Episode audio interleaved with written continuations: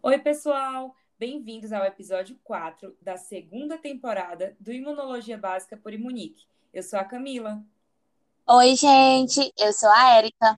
Hoje vamos conversar sobre autoimunidade. A gente adora falar bem sobre o sistema imunológico, né? Vocês já perceberam sobre o quanto ele é esperto, especial, organizado, estratégico, mas acontece nas melhores famílias, viu? Nem tudo são flores. Existem situações em que o sistema, em vez de nos defender, acaba participando da gênese de doenças. Uma das situações a gente já conhece, é quando o sistema imune reage exageradamente a um antígeno que, em situações normais, não nos faria mal algum. Ele fica super sensível e causa o processo que conhecemos como alergia. Atenção aqui para a publi de nós mesmas, viu? Falamos sobre reações de hipersensibilidade no episódio 3 dessa temporada. Não deixem de dar uma conferida nele depois. O assunto de hoje também é um exemplo de bug do sistema imunológico, pois ele começa a atacar estruturas que pertencem ao nosso próprio corpo. Isso é o que chamamos de falha na autotolerância. Então, primeiro vamos entender o que é a autotolerância imunológica. Dentro do nosso corpo existem milhares de proteínas que normalmente não são atacadas pelos nossos linfócitos T nem pelos linfócitos B, pois no processo de maturação dessas células, elas são apresentadas ao que chamamos de autoantígenos, no intuito de que essas células reconheçam tais estruturas como próprias ao nosso organismo e sejam tolerantes à presença delas. Já comentamos em um dos episódios que o amadurecimento dos linfócitos acontece nos órgãos linfóides primários. O linfócito T amadurece no timo e o linfócito B na medula óssea. O processo que ocorre nesses locais é chamado de mecanismo de tolerância central. O timo possui duas regiões. A região cortical, que é mais externa e é rica na produção e presença de linfócitos T, e uma região medular, que é mais central, é para onde vão 5% dos linfócitos que estavam na região cortical. E os outros 95%? Calma, princesa. Esses 95% vão tudo para o beleléu. É o que chamamos de seleção negativa ou seleção tímica. É quase uma seleção natural do Charles Darwin. Qualquer linfócito que ataque um peptídeo próprio do nosso corpo, nessa etapa do processo, será eliminado.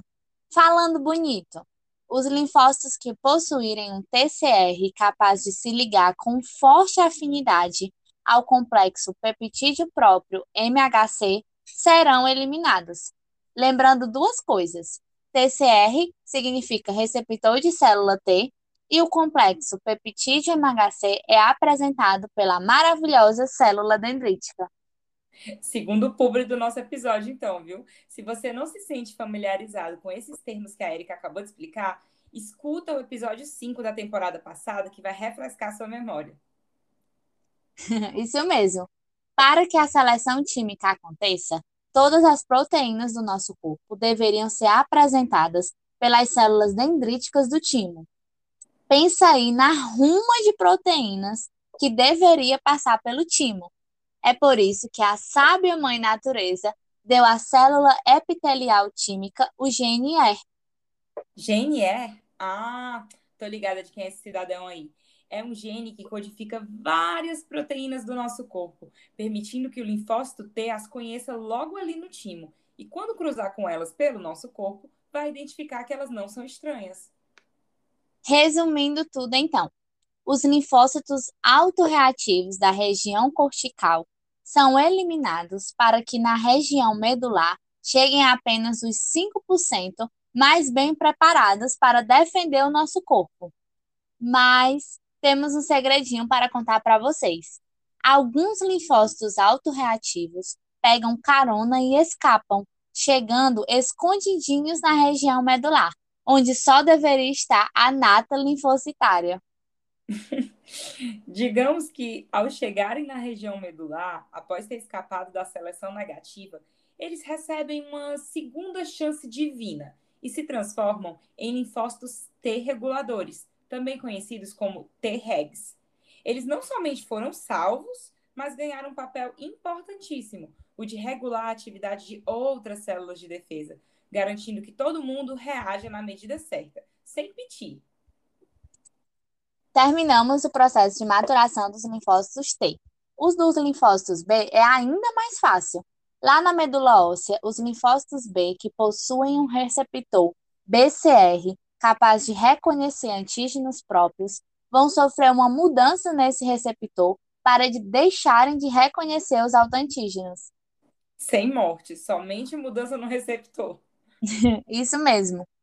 Mas, embora esse mecanismo de tolerância central seja basilar e muito eficiente, ele não é perfeito.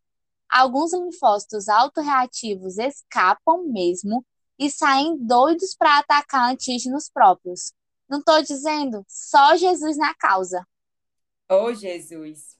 Jesus e os quatro mecanismos de tolerância periférica, que são: 1. Um, anergia ou inativação funcional. 2. Supressão pelos linfócitos T-regs.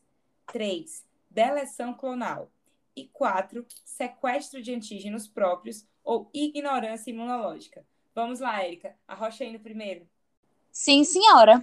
O primeiro mecanismo de tolerância imunológica periférica é anergia ou inativação funcional. Esse é o mecanismo pelo qual o linfócito reconhece o autoantígeno, mas tem sua ativação impedida, pois a célula não expressa a proteína B7, crucial para o segundo sinal de ativação. O segundo mecanismo de tolerância imunológica periférica é a supressão pelos linfócitos T-regs, Aqueles que escaparam da seleção negativa, lembra? Mas eles tiveram uma segunda chance divina de cumprir um propósito aqui nessa terra. Os linfócitos T-regs passam a desempenhar três funções básicas. A primeira é expressar a proteína CTLA4, que tem forte afinidade pela proteína B7 das células. Essa proteína B7 é a responsável pelo segundo sinal de ativação dos linfócitos, lembram? Se uma proteína se liga ali, ocupando o local do CD28, não vai ocorrer aquela ligação B7-CD28, que corresponde ao segundo sinal de ativação de todo o linfócito. A segunda função dos linfócitos T-regs é secretar interleucina 10 e TGF-beta, que são citocinas imunossupressoras. Isso diminui o recrutamento dos neutrófilos, a liberação de quimiocinas e a ativação dos macrófagos. Por último, os linfócitos T-regs expressam muito, mas muito receptor para a interleucina 2. Lembram da IL-2? Ela é a interleucina responsável pela expansão clonal dos linfócitos, tão importante no processo de diferenciação deles. Se a interleucina 2 for consumida pelos T-regs, haverá menos ativação e diferenciação desses linfócitos. É como se os linfócitos T-reg matassem os demais linfócitos de fome. Quem não come não se multiplica, né? O terceiro mecanismo de tolerância imunológica periférica é a deleção clonal, que ocorre quando os linfócitos autorreativos, estimulados repetidamente por antígenos próprios, sofrem apoptose, e os linfócitos autorreativos que foram impedidos de se ativar pelos dois primeiros mecanismos que citamos também serão deletados. Por último, o quarto mecanismo de tolerância imunológica periférica é o que eu acho mais legal, mais bonito. Chamamos ele de sequestro de antígenos próprios ou ignorância imunológica. Isso significa que existem autoantígenos que não foram apresentados aos linfócitos durante seu processo de maturação, mas estão protegidos do sistema imune por barreiras. Esses locais seguros são chamados de sítios privilegiados. Os principais exemplos são o cérebro, protegido pela barreira hematoencefálica, os testículos, protegidos pela barreira hematotesticular, e o útero gravídico, protegido pela barreira placentária.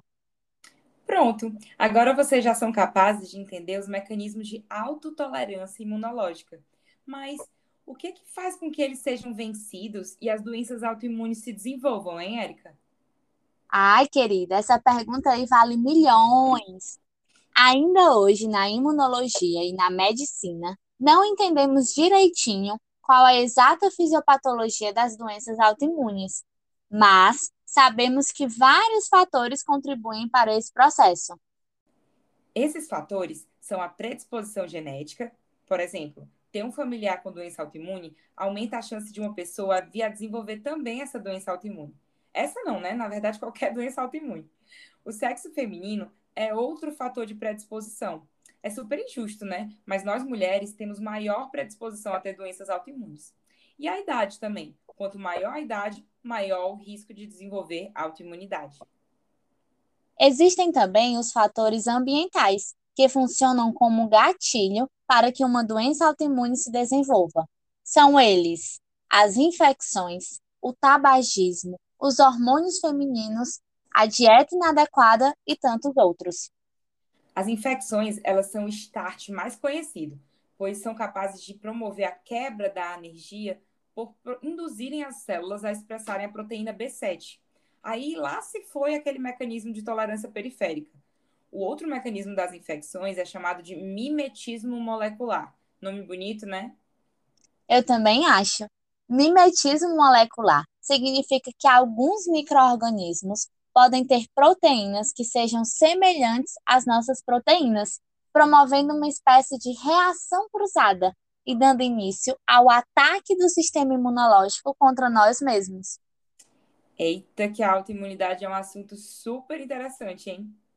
demais. Gostaram, Imulovers? Até o próximo episódio. Tchau, tchau.